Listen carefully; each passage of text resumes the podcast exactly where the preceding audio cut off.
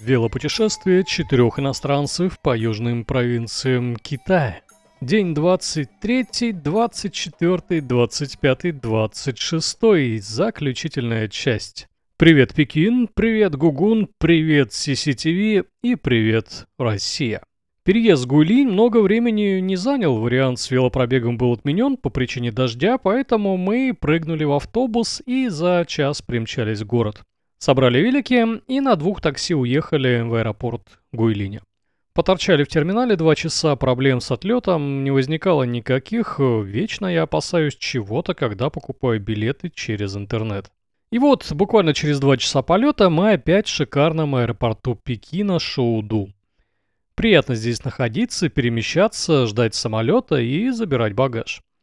Все сделано настолько правильно и удобно, что даже не задумываешься, куда идти и что делать. А между тем это один из крупнейших аэропортов мира. В день он обслуживает более тысячи самолетов и у него три терминала. Сейчас может быть уже и больше. До центра Пекина можно с легкостью добраться на поезде, который приезжает прямо в метро. Цены на продукты питания на уровне среднепекинских и никаких беляшей за 600 рублей. Быстренько заселились э, в тот же хостел в Пекине, мы порадовались хорошей погоде и пошли гулять. Причем по тем же местам, где ходили до этого. Светило солнце, и район пешеходной улицы весьма похорошел под солнечными лучами. Решили съездить на улицу Ябаолу. Это известная улица, где куча товаров, э, за которыми, ну, раньше, по крайней мере, ездили россияне – и набирали огромные тюки, чтобы везти в Россию, все это перепродавать. Ехать минут 15 на метро и пешком минут 10. Ну, в общем, нас особо не вставило, тем более был вечер и много что было уже закрыто. Мы вернулись на пешеходку, погуляли, пожевали, пообщались с китайцами и легли спать на сегодня. На следующий день экскурсионная программа включала посещение императорского дворца Гугун, также известного как Запретный город – чего нас туда повело, не знаю. Но мы просто, наверное, должны были сходить в самый большой в мире дворцовый комплекс. Добрались туда пешком, через огромную площадь, самую большую в мире. И, конечно, вокруг была куча туристов и полиции. Чтобы подступиться к запретному городу, надо было пройти три или четыре поста проверки. Что интересно, иностранцев не проверяли вообще, вот китайцев шерстили, досматривали сумки и даже некоторых задерживали. Вообще, изначально была идея зайти в музей железнодорожного транспорта и в главный государственный музей Китая. Однако ЖД-музей был закрыт из-за каких-то праздников, а второй музей им пускали по непонятным билетам. Ну и ладно, еще раз приедем, посмотрим. Чем ближе мы подходили к дворцу, тем больше было народу. Больше и больше, вот и километровая очередь, о которой писал справочник Lonely Planet. Опасения оказались напрасными, люди двигались быстро и всего лишь проходили очередной пункт досмотра. Билет во дворец стоит 40 юаней. Заблудиться там довольно сложно, да и народу много. Чтобы было интереснее, кроме карты можно взять аудиогид. Это коробочка с записями голоса экскурсовода.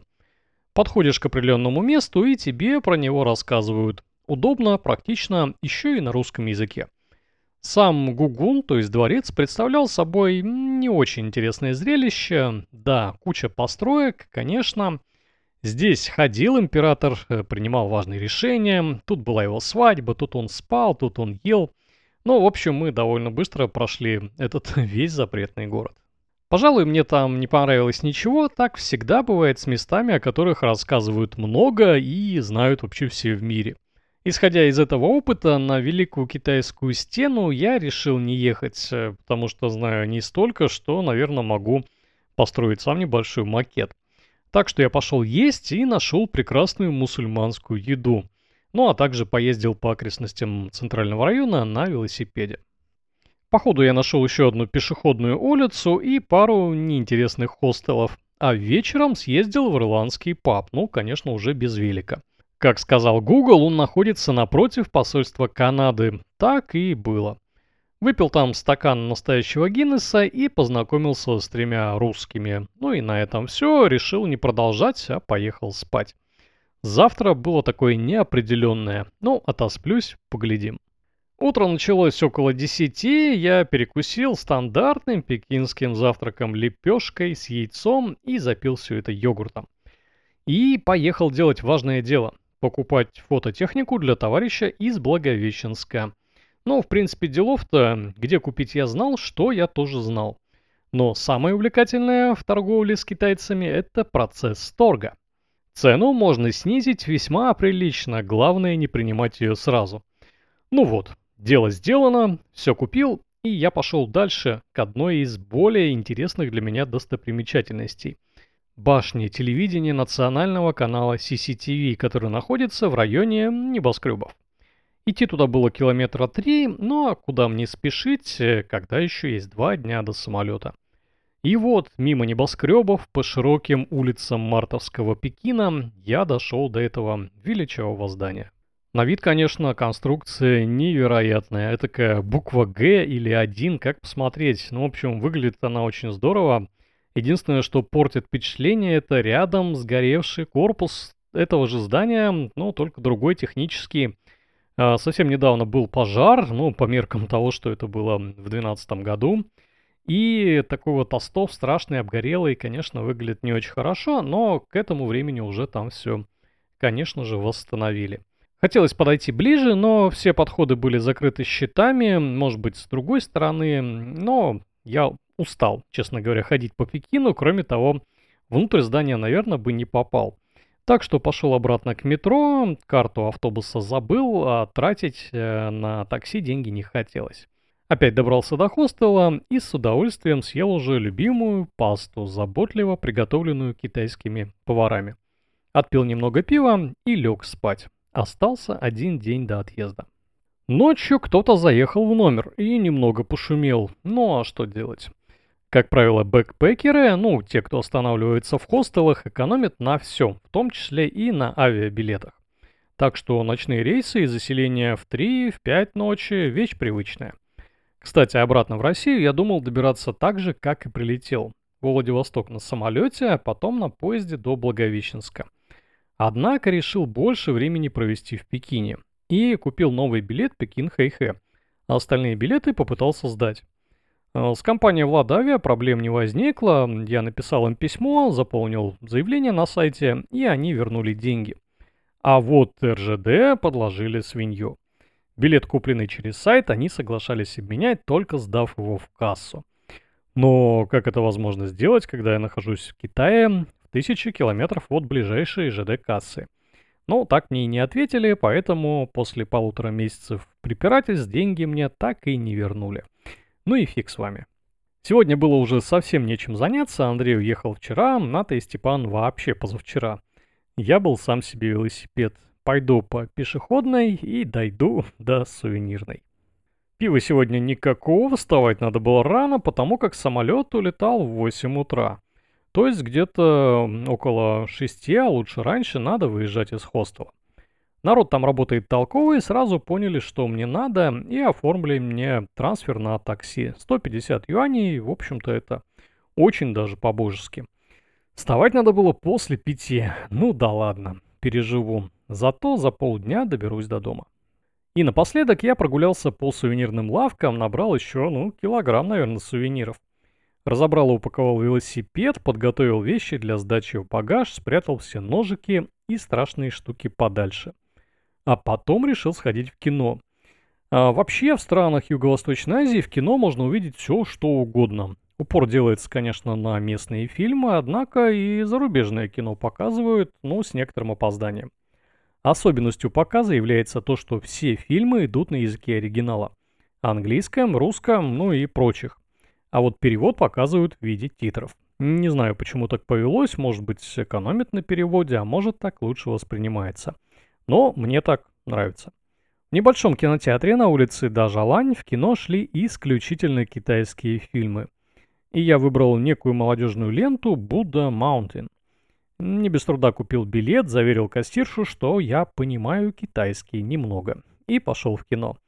Как всегда для заедания фильма было выбрано ведро попкорна, а бутылку зеленого чая мне дали бесплатно.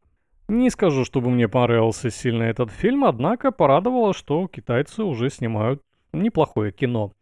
Актеры у них растут, ну и технически тоже все лучше и лучше с каждым годом. Сходите в китайское кино или посмотрите где-нибудь его, не пожалеете. Ну вот, на этом, пожалуй, все. Я съел свой последний ужин в Китае в этом походе, попрощался с шведом Лайнусом, который до сих пор жил в хостеле, может быть, живет и сейчас, и накорябал на стене хостела свою отметку, и все.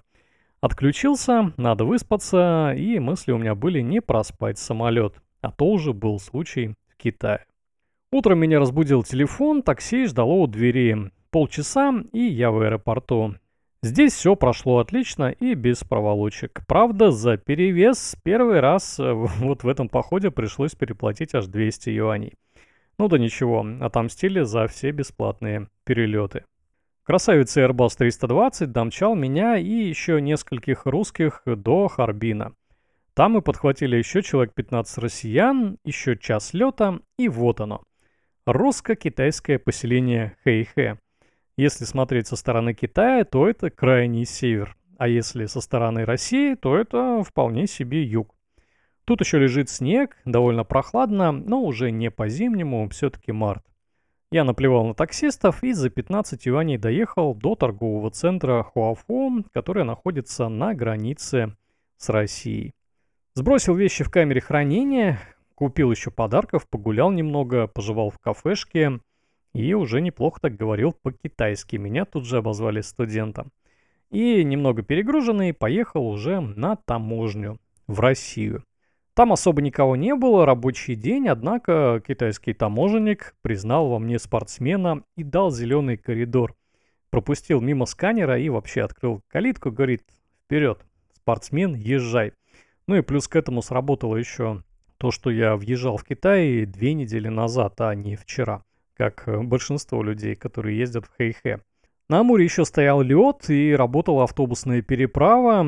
Ну и так как я улетал из Владивостока, то билета на автобус на обратный у меня не было.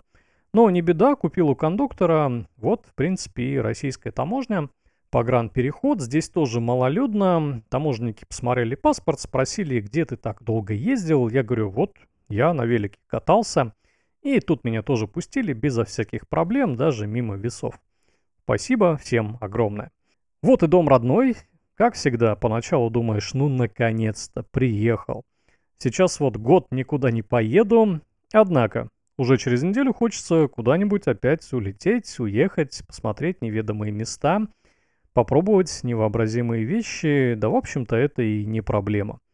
Главное все заранее спланировать, тогда все у вас получится. В общем, в итоге, поездка состоялась, она была достаточно давно, я выкладываю этот отчет э, в аудиорежиме в формате подкаста. 10 лет назад, кстати, про них еще никто и не слышал, не думал, что можно так делать, было только радио. Вот, сейчас я выкладываю этот отчет, мне это очень нравится, я надеюсь, вам тоже. И что касается поездки вообще вот этой и любой другой, в любую точку мира можно уехать, если хорошо к этому подготовиться. Так что, допустим, если вы хотите на Северный полюс, то вам надо познакомиться, наверное, с учеными, вступить в РГО и узнать, когда туда отправляется пароход. Ну а если хотите отдохнуть на Гавайях, то задумайтесь об американской визе. Не сидите на месте, не задерживайтесь в одном городе, в одном месте больше двух дней. Исследуйте окружающий мир. Меньше пользуйтесь услугами турфирм, но в основном, да, как правило, они показывают вам то, что видели до вас сотни тысяч людей. Будьте свободными, независимыми, открытыми, и тогда вам будет хорошо, комфортно в любой точке мира. Отчет очередной закончил, но у меня еще очень-очень много разной информации – Зовут меня Михаил Кобзарь, я пишу отчеты на форуме awd.ru, и следующий будет, пожалуй, про Турцию 2021 года. У меня там было два похода, один соло и один мы совершили с э, Денисом. Очень было круто, интересно, динамично и хорошо. Так что до новых встреч на моем канале. Всем спасибо.